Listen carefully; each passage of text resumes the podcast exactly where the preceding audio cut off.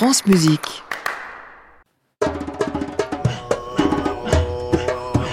France Musique. La chronique d'Aliette Delalleux. Bonjour Aliette. Bonjour Gabriel, bonjour à toutes et à tous. Nous sommes le 20 mai, la journée mondiale des abeilles, vous m'étonnerez toujours. et, ce sera donc l'inspiration pour votre chronique du jour. Oui, tout à fait. Et pas de vol de bourdon, du bourdon au programme, hein, déjà parce que ce n'est pas une abeille, et parce que ce matin, je vais vous parler d'une chanteuse qui a été surnommée Abeilla Reina, ce qui signifie la reine des abeilles.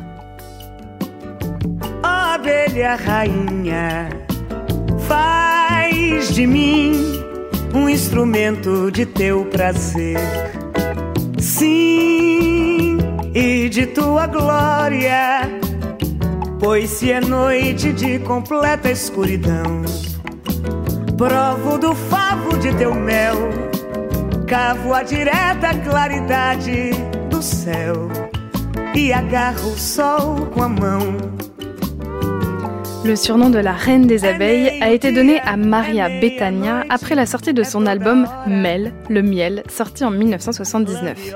La chanteuse brésilienne a démarré sa carrière plus de dix ans avant, mais l'année 1979, elle s'inscrit dans l'histoire de la musique brésilienne en devenant la première interprète à dépasser le million d'exemplaires vendus.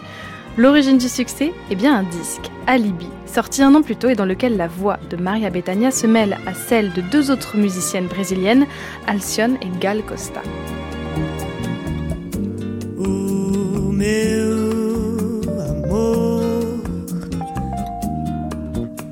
Um jeito que é só seu e me deixa louca. Quando me beija a boca, minha pele toda fica arrepiada. E me beija com calma e fundo até minha alma se sentir beijada. Le succès de Maria Bethania ne date pas de la fin des années 70. Dès que le public découvre cette voix grave, chaleureuse, profonde, puissante, il est conquis. Et la première fois que l'artiste fait sensation, c'est grâce à une autre grande musicienne du Brésil, Nara Leao. Cette dernière imagine un spectacle musical politique contre la dictature militaire qui s'installe en 1964 dans le pays. Un an plus tard, en février, elle ne peut pas assurer le spectacle et demande alors à Maria Bethania de la remplacer. Cette dernière accepte et devient célèbre en interprétant la chanson Cara Cara. Glória a Deus, Senhor, nas alturas, e viva eu de amargura nas terras do meu Senhor.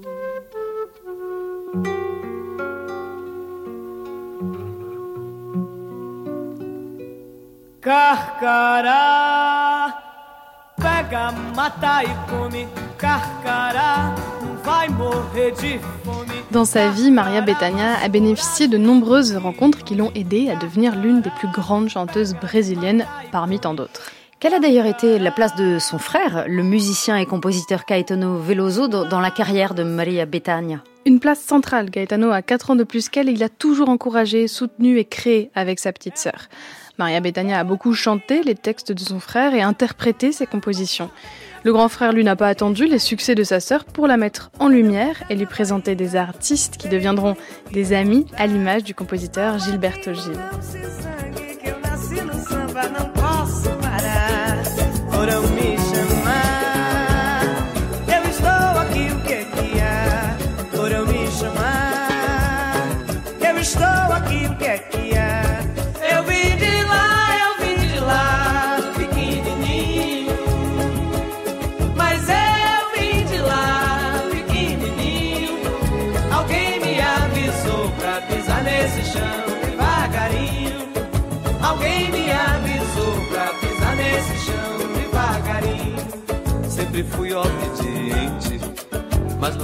Gaetano, Maria, Gilles et la chanteuse Gal Costa imaginent un spectacle ensemble, Doces Barbaros, à la fin des années 70.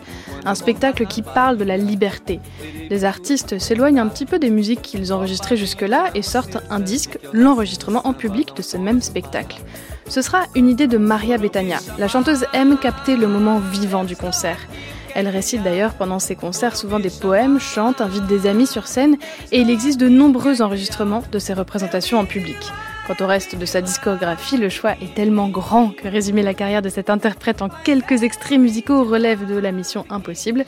Alors en toute subjectivité, voici un dernier titre avec la voix de Maria Bethania et puis celle de son frère Caetano, 100% Brésil, 100% bossa, 100% bonheur.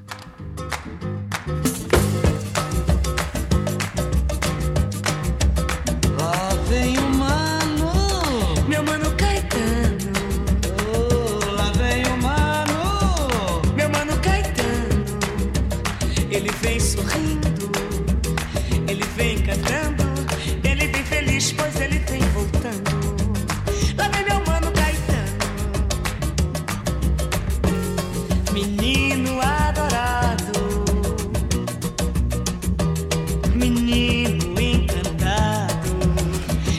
Merci beaucoup Eliette pour ce clin d'œil à la reine des abeilles, la grande Maria Betania, l'une des voix du Brésil parmi tant d'autres. Samedi prochain. En attendant, nous pouvons bien sûr réécouter votre chronique Eliette Delalleux en podcast sur le site France Musique et sur l'application Radio France.